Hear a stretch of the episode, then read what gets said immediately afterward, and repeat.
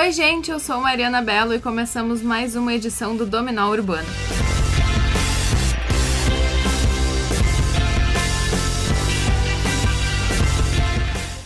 Hoje temos um dos nossos assuntos mais complexos: Plano Diretor de Desenvolvimento Ambiental de Porto Alegre. O que isso faz com a nossa cidade e quem decide?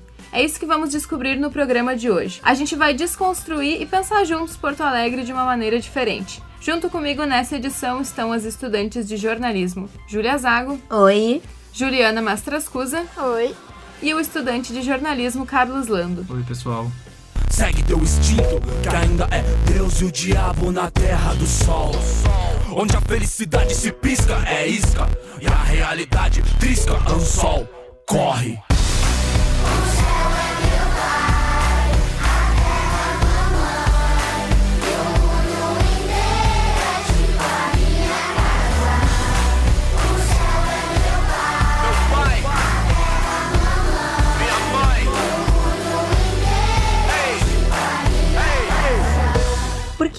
Diretor é tão importante? Qualquer mudança nele altera e muito nosso cotidiano. Mas se tu perguntar na rua, ninguém sabe o que é plano diretor. E Cadu nos conta o que é o plano diretor. Então, Zago, o plano diretor é um documento que regra tudo que é construído na cidade. Por exemplo, vocês sabiam que cada região da cidade tem um máximo de altura que os prédios podem chegar? Então, nesse documento também está previsto que, abre aspas, a cidade deve ter lugares onde as pessoas possam se divertir, passear, buscar atendimento médico, comprar ou vender e aprender. E aí, vocês acham que hoje Porto Alegre tem tudo isso? Bom, eu acho que na teoria isso é muito legal, mas como sempre, como a gente sempre fala aqui, na prática não dá muito certo, porque a cidade tem que se desenvolver para todos os lados, todas as áreas têm que ter, né, investimentos, não só as áreas mais centrais ou as que são mais favorecidas. É, tipo, se Porto Alegre seguisse a risca o que tá escrito no, documento, nós não teríamos, tipo, uh, pessoas sem teto, Uh, e, e, vários casos de insegurança no, nos parques também, né? Que nem eu vejo muito casos de assalto na redenção e, e muitos lugares onde, onde a gente frequenta. Acho que na verdade a, a cidade ela acaba sendo pensada mais para algumas regiões do que para outras. E quando algumas coisas acontecem em regiões periféricas da cidade, tipo o novo Hospital da Restinga, que é uma iniciativa que tem ajudado muito a população lá, mas ao mesmo tempo ela aconteceu junto com uma iniciativa privada, né? Ela não acontece de uma maneira pública, que é o que nosso plano diretor de certa forma diz, que a cidade tem que prover isso, a cidade tem que Uh, dar atendimento médico para a população, uh, dar para ela onde aprender, onde estudar. A gente vê universidades muito distantes das periferias, isso também é uma coisa que vai que contraria o nosso plano diretor, que quer dar um acesso a toda a população a todos esses direitos, independente de onde ela more, né? É, e a própria definição do, do que, que é um plano diretor, né, se a gente for procurar, é que a principal dele, a principal finalidade dele é orientar a atuação do, do poder público e da iniciativa privada também na construção do, do espaço urbano e rural também uh, para ofertar melhores serviços públicos essenciais e assegurar as condições de vida para a população. O que na prática, como a Mari falou muito bem, a Ju uh, explanou agora, não acontece bem assim, né? A gente acaba priorizando algumas áreas e deixando outras cada vez mais de lado, né? O Rio de Janeiro também, por exemplo, é um exemplo super... E aqui em Porto Alegre adoram fazer condomínio de prédio, adoram tirar o pessoal do lugar, que nem na, na Arena do Grêmio, pra expandir a arena, a quantidade de gente no Moitá que, que, que teve que ser, que teve que sair de lá, né, gente? Esse é um grande no exemplo Olímpico do, também. do desrespeito ao plano diretor, né, Uhum. Ju? Porque... Tipo, eu vou montar meu prédio aqui, agora tu sai, tipo... É, tem Alegre esse adoram. espaço vago aqui, que é Ah. perto da rodovia, então é super legal para um time de futebol fazer uma arena enorme, mas na, na real não é nem um pouco legal para o pessoal que Sim. mora ali. Ou até para a região perto do aeroporto, que querem tirar as pessoas dali, porque, enfim, querem aumentar o aeroporto, sendo que não pensam numa cidade que também existem aquelas pessoas que, se não morarem ali, não têm onde morar. Isso quando não querem o, o próprio poder público se junta, vamos dizer assim, é, com a- o, o plano mais econômico voltado da, da, da iniciativa privada e acaba explorando os espaços públicos de forma ah, a ganhar, gerar dinheiro, né? Quando simplesmente é o que acontece com o, a maior polêmica com o nosso projeto do Cais, né, gente? Que ah, acaba tendo essa, criando essa polêmica e esse embate de ideais, assim. Eu acho que o que aconteceu com o plano diretor, como o Cadu estava falando, era para ser algo muito bonito, algo que democratizasse a nossa cidade. Eu acho que essa é a palavra. Mas com o passar dos anos, o que a gente tem visto acontecer com o plano diretor é mais ou menos o que a gente já vem, uh, vem discutindo nos programas anteriores, que aconteceu com o nosso orçamento participativo, né? Que na teoria era para ser algo que super traria uma democratização dos recursos do, da prefeitura, onde a população poderia dizer: não, eu quero que 10 mil sejam investidos no posto da Cruzeiro porque lá realmente está precisando. E que a população pudesse votar isso e apresentar para o prefeito. E a gente sabe que não é isso que vem acontecendo. E o plano diretor, mais uma vez, é isso. O plano diretor vai além do orçamento participativo quando as pessoas nem sabem o que, que é isso, né? E deveriam saber. Era casa Não tinha teto, não tinha nada. Ninguém podia entrar nela, não. Porque na casa não tinha chão. Ninguém podia dormir na rede. Porque na casa não tinha parede. Ninguém podia fazer pipi. Porque pinico não tinha ali. Então, gente, na teoria, o, qualquer alteração no plano diretor eh, deve ser amplamente discutida com a sociedade, mas como é que nós vamos discutir se o plano diretor ainda é um, um assunto que não é debatido, Tabu, que não, né? é um tabu, né? E para isso existem discussões com o orçamento participativo de Porto Alegre e com o conselho do plano diretor. Esses grupos são responsáveis por levar as demandas da sociedade nas mudanças que vão acontecer no plano diretor. Então, Zago, só que na prática não é bem assim que acontece. A reforma do Cais do Mauá, por exemplo, ali perto do Guaíba, é um tema que tem gerado muita polêmica em Porto Alegre. No final de outubro de 2016, o Conselho do Plano Diretor aprovou o projeto apresentado para reformar o local.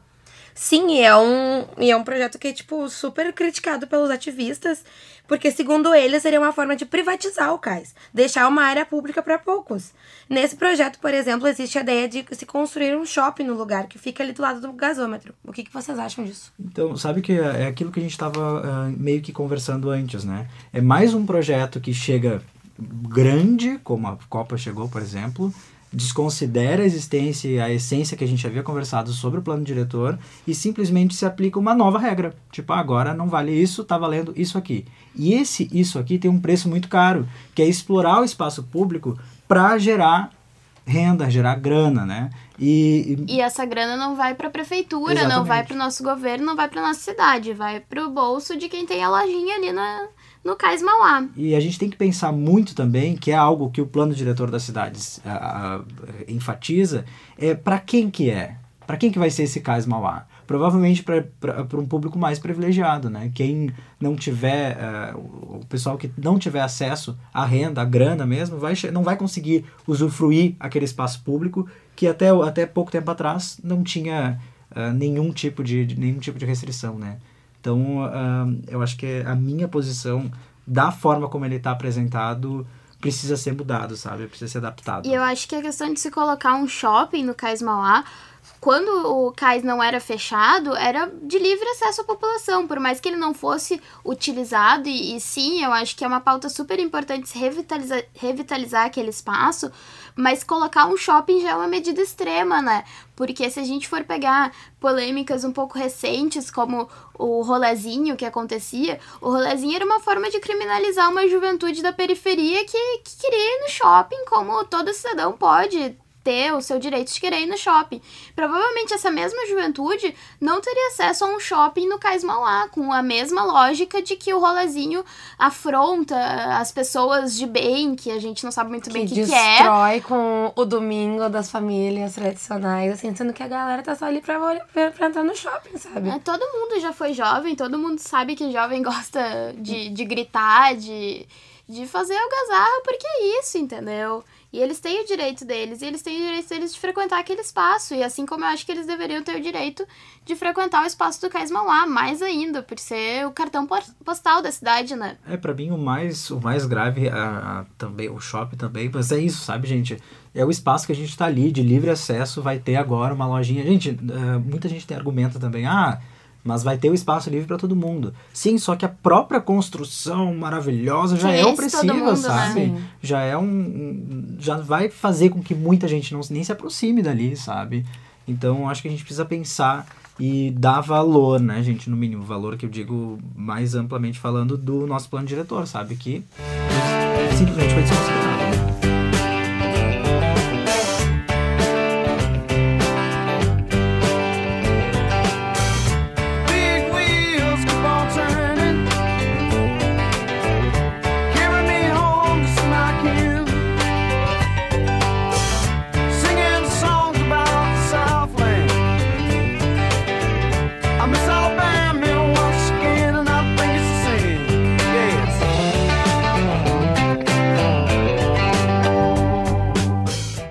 Pegando o gancho até do nosso último programa, falando sobre ah, as eleições né, que, que recentemente passaram. Uma entrevista super recente do Marquesan, que foi recém-eleito, ele foi questionado né, qual vai ser a postura da próxima administração diante desse, desse projeto do Cais Mauá.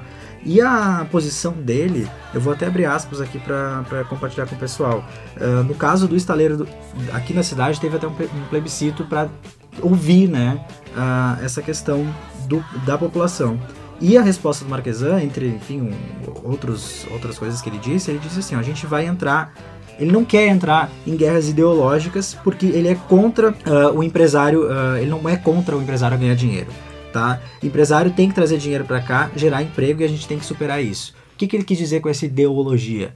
Ah, o que a gente estava discutindo aqui sobre a aplicação do plano, do plano diretor da cidade, para ele é uma ideologia, sabe? Eu interpreto um pouco dessa forma, porque ah, ele está associando a gente lutar para um es- espaço ser totalmente ah, poder ser explorado por qualquer cidadão como ideologia, sabe? Então, mais uma vez, como a gente já imaginava dessa, dessa administração, vai ser, e a gente percebe, que ah, ele quer que o empresário chegue lá e explore da for de forma comercial um espaço que é público, né?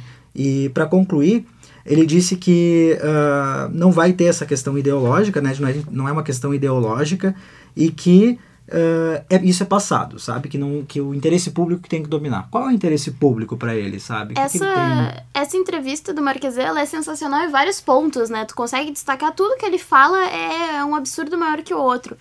Ah, ele diz, por exemplo, que antes do projeto de revitalização, ou seja, agora, o Cais Mauá é um local utilizado para consumo de drogas, prostituição infantil. Trancou Porto Alegre muito no tempo poderia ter gerado investimento, emprego e revitalizado o centro a partir do cais.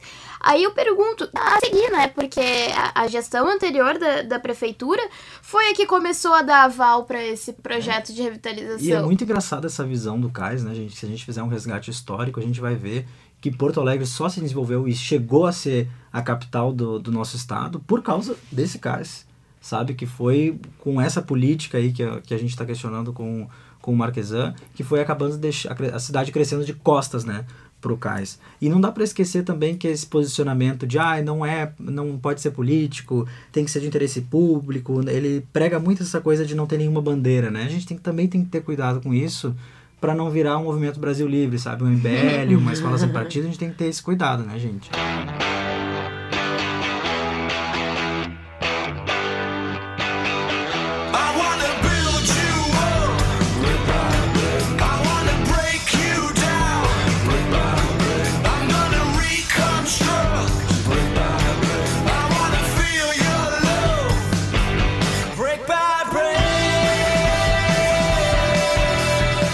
Nesse programa sobre plano diretor, é claro que a gente tinha que chamar um especialista nesse assunto. E tá aqui com a gente hoje a Cláudia Fávaro, que é arquiteta e urbanista, para falar um pouco dessa confusão que é o nosso plano diretor de Porto Alegre. Então, eu- meu nome é Cláudia Fávaro, eu sou arquiteta e urbanista, formada pela Unicinos.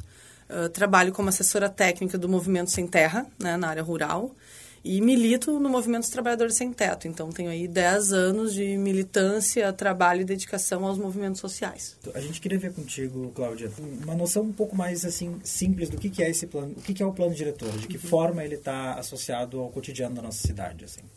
Então, o plano diretor, ele é um instrumento urbanístico que regula o uso e a ocupação do solo urbano na cidade, né? Então, é ele que vai definir, por exemplo, é, os usos, onde vai ser praça, onde vai ser escola, onde vai ser indústria, né? Vai zonear a cidade é, é, vai tratar das questões que são relativas aos planos específicos, como os planos cicloviários, como né, os planos de, de mobilidade, e vai agregar o debate, então, é, sobre o quanto pode se explorar em termos de construção e economicamente determinados espaços da cidade, né?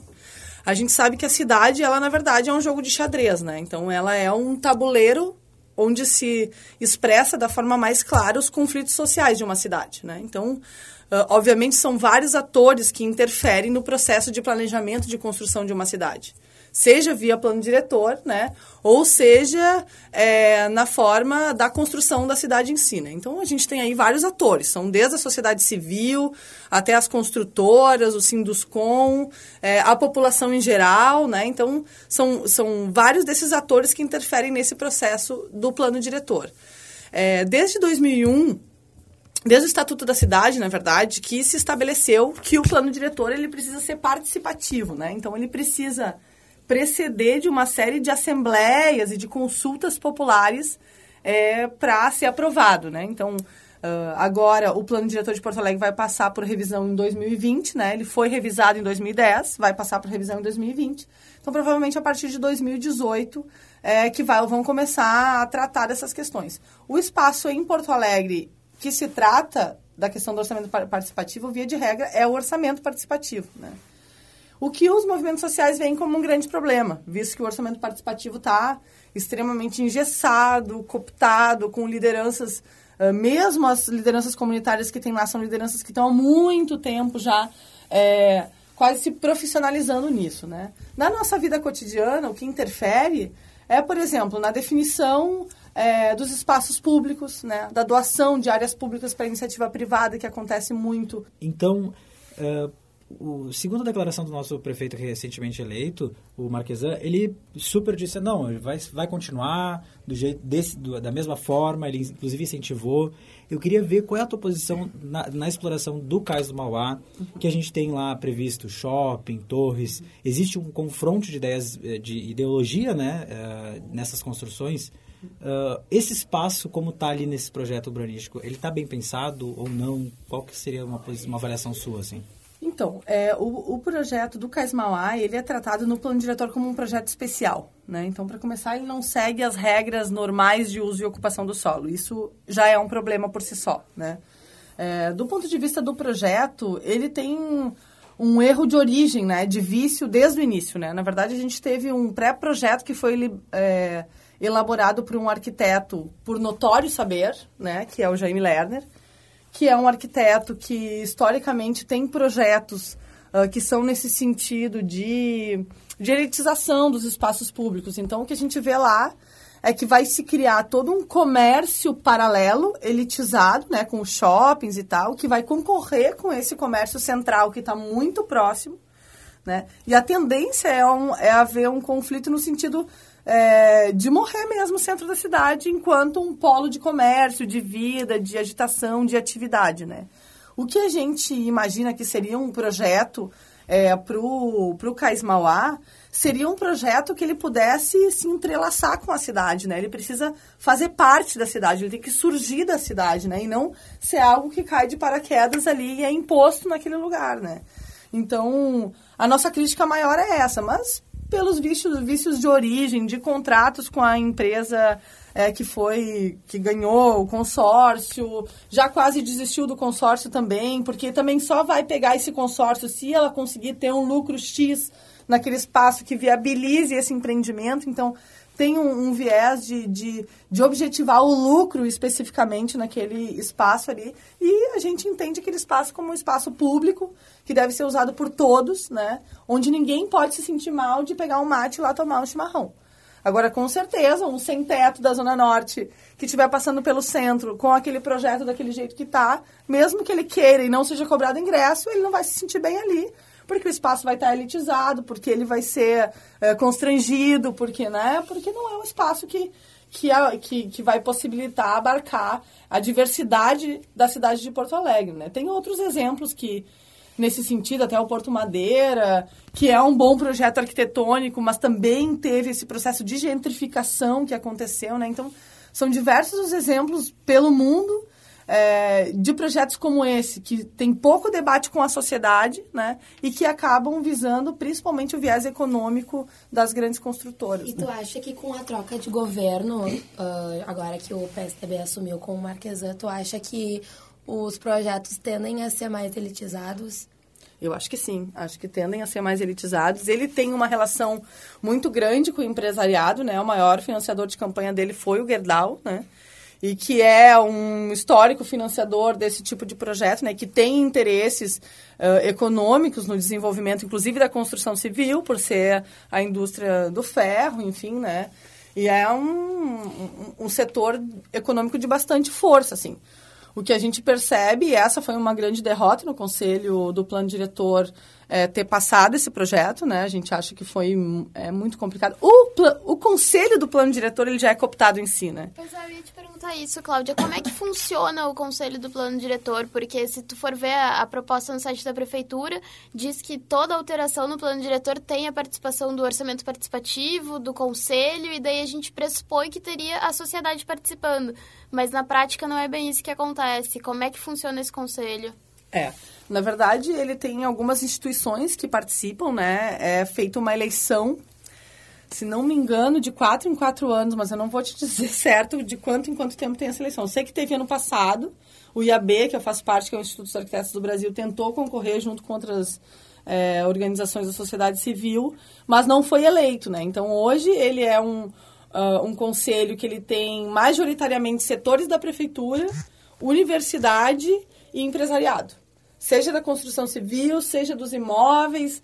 Tem até umas coisas engraçadas lá, tipo, não sei o que, dos delegados. Sabe, essas coisas de representatividade, e assim. Não tem. E os arquitetos não estão, né? A gente teve durante um tempo, no Conselho do Plano Diretor, quem nos representava lá era o Fernando Campos Costa. E nós sempre vimos aquele espaço com uma grande dificuldade, né? Para nós, ele servia como uma fonte de informação para a gente saber como é que a cidade estava se movimentando, mas nunca efetivamente se conseguiu ter uma capacidade de incidência da população. Uh, se a gente disser, ah, toda a população participa desses debates, seja pelo orçamento participativo, pelas prévias do plano diretor, seja pelo conselho, não, a população não participa, na verdade. Participam esses representantes, que via de regra são os mesmos há muitos anos, né? E que quase se profissionalizam é, em fazer isso, né? E, Cláudia, levando em consideração o que a gente está discutindo, um plano diretor, assim, para uma cidade, o que seria mais próximo do ideal? Assim, o que, que ele precisa levar em conta? O que, que ele... Como Bom, primeiro eu acho que a gente tem que desmistificar um pouco essa coisa do plano diretor, assim. A minha posição é uma posição, alguns professores até acham bastante radical, assim. Mas o que a gente viu no, nos últimos tempos, né? Eu acho que toda aquela aquela conquista do Fórum da Reforma Urbana, que foi o Estatuto das Cidades, a criação do Ministério das Cidades, que veio com essa proposta dos planos diretores participativos, né, dos conselhos das cidades e tal. Isso gerou o quê? Gerou toda uma expectativa de uma participação popular para se construir papéis, né, onde a gente coloca diretrizes e, e, e e princípios que são lindos. Se a gente pegar o plano diretor de Porto Alegre e ler os princípios do plano, que são as primeiras 10 páginas, são lindas. Tu chora lendo, porque é exatamente aquela cidade que tu quer viver e quer morar. Agora, as páginas que vão dar conta realmente uh, da regulação urbanística, de onde tu pode construir, onde tu não pode construir, onde tu pode duplicar, onde tu não pode duplicar, onde vai ter área de habitação de interesse social, por exemplo, nessas questões muito pouco há incidência. Então, o que a gente fez ao longo da história foi é, ter muito plano sem obra e muita obra sem plano. Porque, por exemplo, como o Cais Mauá, né? O Cais Mauá é um projeto especial, ele não passa pela aprovação do plano diretor, então ele vem por outro caminho. Então, todos os grandes empreendimentos, via de regra, eles são aprovados na Câmara de Vereadores, Câmara de Vereadores fora do período de debate sobre o plano diretor, entendeu? E a gente acredita que a contramão desse processo seja a gente apostar na construção de uma cidade diferente na cidade real, na cidade vivida, entende? Que é, uh, que é isso que a gente está vivendo hoje, das ocupações das escolas, das ocupações dos prédios públicos, das ocupações de terra, das mobilizações, das pessoas usando a cidade como uma arena de debate sobre o que é ou não dela, né? Porque o que acontece? É, via de regra, quando tu lê uh, sobre o plano diretor, diz, ah, não, todas as pessoas participam, né? Todo mundo pode ir lá na assembleia falar, não. Só que aí tu vai pensar, o seu, seu José, lá do Rubem Berta, tá? O seu José, ele vai lá muito, humilme, muito humil- humildemente numa assembleia do plano diretor e ele vai, vamos dizer que ele vai tomar coragem vai pedir a fala, tá? Ele fala um pouco errado, não tem dois ou quatro dentes. E ele pega o microfone e ele vai falar o que sobre a cidade? Ele vai falar que a casa dele não tem saneamento, que a casa dele não tem luz, que ele tem dificuldade de pegar o transporte, que ele vai passar o relato dele. Os técnicos e todas as pessoas que vão estar lá vão dizer: não, não, cala a boca, a gente não está aqui falando do teu problema individual. Nós estamos aqui falando do problema da cidade. Só que o problema da cidade é o problema individual das pessoas. Que não é um problema individual, mas um problema coletivo. Mas que não é tratado de uma forma coletiva, entende? Aí são as áreas especiais, né, de interesse. Aqui Social. em Porto Alegre tem algumas. Tu pode falar um pouquinho, explicar para nossa mente o que, que são essas áreas? As áreas especiais de interesse social são áreas específicas para o fim de moradia social, né? Então tem ah, a EIS 1, 2, 3, 4, que é para cada tipo. É para construção de unidade habitacional quando o terreno está vazio. Ou para regularização fundiária quando o terreno já está ocupado por famílias, né? Mas quer dizer, eu gravo naquele território que aquele terreno só pode ser usado para o fim de moradia. Né? E isso é atribuição do plano diretor, né? porque regula o uso e a ocupação do solo urbano na cidade. Então, é o plano diretor que vai dizer onde tem a ex, é o plano diretor que vai dizer onde é praça, é o plano diretor que vai dizer onde é rua, né? é o plano diretor que vai dizer onde é indústria, que tamanho pode ter a indústria, onde ela tem que ficar. E hoje nós vemos várias ocupações acontecendo pela cidade. Uma das mais eh, visíveis e que está durando mais tempo é a Lanceiros Negros, por exemplo. E nenhuma delas consegue receber o aval de que sim, vocês vão ganhar esse prédio, eu vou ganhar uma área. Por que isso? Porque a gente vive nesse momento um momento de, de financiarização da habitação, né? É, nesse último período aí dos no- últimos nove anos, nós tivemos pela primeira vez, desde a ditadura militar, um programa habitacional que tratava da questão de moradia. Então, foi a maior envergadura de recursos né, destinados para a moradia ah, no Brasil nesse período. No entanto, ah, o que a gente pode ver nesses dez anos é que não, não diminuiu o déficit habitacional, por exemplo. Então, quer dizer que 80% do que foi produzido de moradia não foi para a faixa de renda de zero a três salários mínimos. Ou seja, se construiu muita moradia, mas para quem não precisava. Na nossa Constituição é muito claro que a propriedade ela, é um, ela não é um direito absoluto. Ela é pressuposto do cumprimento da função social. Então, essa área é minha se ela tiver um uso. Isso a Constitu- Constituição diz, né? Então, quando não cumpre a função social, ela não é, não é garantida a propriedade. né? Se ela for ocupada, ela pode passar por um processo de desapropriação para fins de interesse social, que seria, no caso, a conquista de uma área para a construção de moradias, né? E em Porto Alegre, nesses nove anos, dez anos de maior incremento de recursos na habitação, mesmo no sentido das construtoras, a prefeitura conseguiu é, entregar menos de 2.800 unidades habitacionais. Até o MTST já entregou mais casa que isso, entendeu? Então é, é, é- é muito complicado. E uma, uma política habitacional que não existe, né? Nós ocupamos o Departamento Municipal de Habitação há três meses atrás, ficamos 28 dias ocupando, justamente para denunciar essa falta de política habitacional, né?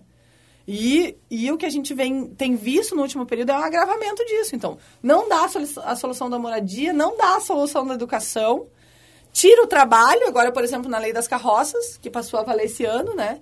Que está tirando a ferramenta de trabalho das pessoas, que é a reciclagem. Essa lei feita pelo Melo também, né? Que estava concorrendo à prefeitura. Exatamente, feita pelo Melo em 2008. É uma lei que, que previa né, a retirada gradativa das carroças na cidade, né, que veio junto com um grande projeto de privatização do lixo, né, que é do controle total desses containers e tal, que a prefeitura é responsável por distribuir esse lixo e, obviamente, distribuir como quer, nos galpões que quer, dos amigos e tal, né? E é, previa que a prefeitura tinha que fazer todo um trabalho de mapeamento desses carrinheiros e carroceiros. Que tinha que identificá-los, que tinha que dar uma alternativa, que tinha que isso, tinha que aquilo, tinha que não sei o quê. A prefeitura não cumpriu nada disso. Chegou o ano de 2016, passou a valer a lei definitiva de que as carroças realmente não podem mais e começou a se apreender as carroças das pessoas. E daí a gente começou conversando sobre o plano diretor, que é uma coisa que a gente estava comentando antes que ninguém sabe o que, que é. Tu pergunta na rua o que, que é o plano diretor, não sei, mas influencia tanto na nossa vida a ponto de, de gerar braço na segurança, na educação. tu vê que de repente tratar disso nas escolas, que é, que é o pessoal que está nos ouvindo, né? O pessoal que está se formando no ensino médio, de repente ajudaria alguma coisa a gente entender desde a da nossa educação o que, que é o plano diretor de uma cidade uh, e no que, que isso influencia, ajudaria? Sem dúvida. Eu, eu acho que, na verdade, o que a gente precisa ver é entender a cidade, né? O que, que ela está colocada e, e qual o nosso papel nela, né? E acho que isso é um processo de formação de cidadania. Obviamente que todos esses projetos né, de escola sem partido e tal que estão vindo agora vêm na contramão disso, na verdade, que é de retirar esse processo de construção de cidadania dentro das escolas. Né? Na verdade, isso deveria ser o contrário, isso deveria ser fortalecido para que os estudantes saíssem de lá com a capacidade de incidir nesses processos, né? De decisões sobre a cidade. O plano diretor é um deles, né? Eu acho que talvez não embora ele, ele tenha essa aparência de abarcar o todo, né, porque planeja a cidade, as principais decisões elas vêm por, por projetos de lei específicos ou por né, outras formas. Então, eu não sou uma, uma das, das, das que diz que o plano diretor é a salvação de uma cidade, pelo contrário. Eu acho que às vezes ele até, vamos dizer assim, esconde, né? Esconde ou legitima uma falsa participação nesse processo é, para que de fato aquilo diz, não, isso passou por um processo de participação e tal, né? É que nem o processo das audiências públicas, né? As audiências públicas é uma viagem. Tem todo um conflito na cidade, sempre tu chama uma audiência pública. Mas a audiência pública, ela não tem um poder deliberativo. É só para o debate das pessoas. É independente do que tu for falar na, na audiência pública, ela só legitima e dá as assinaturas para decisão do gestor e lá dizer, ó, oh, eu consultei. Eu já vi audiência pública acontecer na Câmara de, de Vereadores de manhã, numa sala daquelas pequenas das comissões, entre cinco, seis vereadores, e isso eles chamaram de audiência pública. É, eu trabalhei na Assembleia também, é a mesma, a situação se repete em todas as, as esferas, assim, sabe? Então, é o fetiche da participação, né? A participação social, ela é, ela é na rua, ela é no espaço de trabalho, ela é na escola, ela é no território onde tu atua, né? Onde está a tua organização, onde está o teu meio. É ali que tu vai conseguir incidir, né? Quando tu precisa escalar uma hierarquia para se sentir partícipe das decisões da cidade, né? Para tu exercer a tua cidadania. É, é complicado, né? É inacessível essa participação para a grande maioria da população. Para nós, universitários e tal, é mais fácil. Mas para alguém da periferia, que né, não sabe nem o caminho, tem gente, tu vai chegar na Vila Dick, por exemplo, vai perguntar onde é que fica a Câmara de Vereadores, não sei. Né? Então, é um processo muito contraditório. Na verdade, a cidade ela é contraditória. A cidade é o palco da luta de classes. Né? E é isso que a gente tem hoje. Uma cidade que, é um, que tem um muro, que uma parte é a cidade dos que têm dinheiro, outra parte é a cidade do que, dos que não têm dinheiro. Uma, cidade, uma parte é a cidade do capital, outra parte é a cidade da população dos de baixo, né? E eu acho que a tarefa agora, nesse momento, principalmente enquanto esse debate do plano diretor, nós, enquanto movimento social, é tentar fazer com que a população participe com as suas ferramentas de luta. Então, para de 2018 até 2020, muita mobilização, né? Para pautar as questões da cidade, para que a gente não vá lá como um qualquer, pegar o microfone e fazer uma fala que no máximo vai ser anotada e vai entrar para um caderno que talvez algum estudante ah, de urbanismo vá lá estudar um dia, entendeu? Nós queremos intervir de fato no processo da cidade, né? E com isso só com a mobilização social e com a participação das pessoas. E nisso as ocupações de escola, de universidade estão de parabéns, né? Nossa, demais. Estão dando uma aula pra gente, assim. Uma aula, está sendo muito legal. É, acho que isso já vem desde o início do ano, né? Com secundaristas, começou ali que também deram toda essa experiência. E acho que, que essa unidade no campo da educação para o enfrentamento da PEC 241 está sendo muito importante, assim, porque ela de fato é uma medida que vai colocar em xeque todo esse processo, inclusive de desenvolvimento urbano. Porque imagina se tu, tu congelar os investimentos públicos, tu liberas o investimento privado, a cidade vai ser totalmente apro apropriada pelo capital. Sem novos postos de saúde, sem nova infraestrutura, investimento em transporte, educação, saúde, isso tudo vai ficar subjugado durante muito tempo e, e é inadmissível que imponha um tempo desses, né? Se o, se o tempo do mandato desse cara é dois anos e mesmo assim não foi eleito, como é que ele vai dizer como é que vai ser a minha vida por 20? Né? Então, é isso, temos que ir para as cabeças. Obrigado, Cláudia. Muito obrigada, viu? Valeu, valeu. Então, gente, essa edição do Dominó Urbano vai ficando por aqui. Eu queria lembrar que vocês podem acompanhar a produção dos próximos programas no nosso Instagram, que é Dominó Urbano, tudo junto e sem acento. E é isso aí, até a próxima. Beijo. Tchau. Tchau. Nossa, ficou muito feliz. Tchau. Tchau! Corre,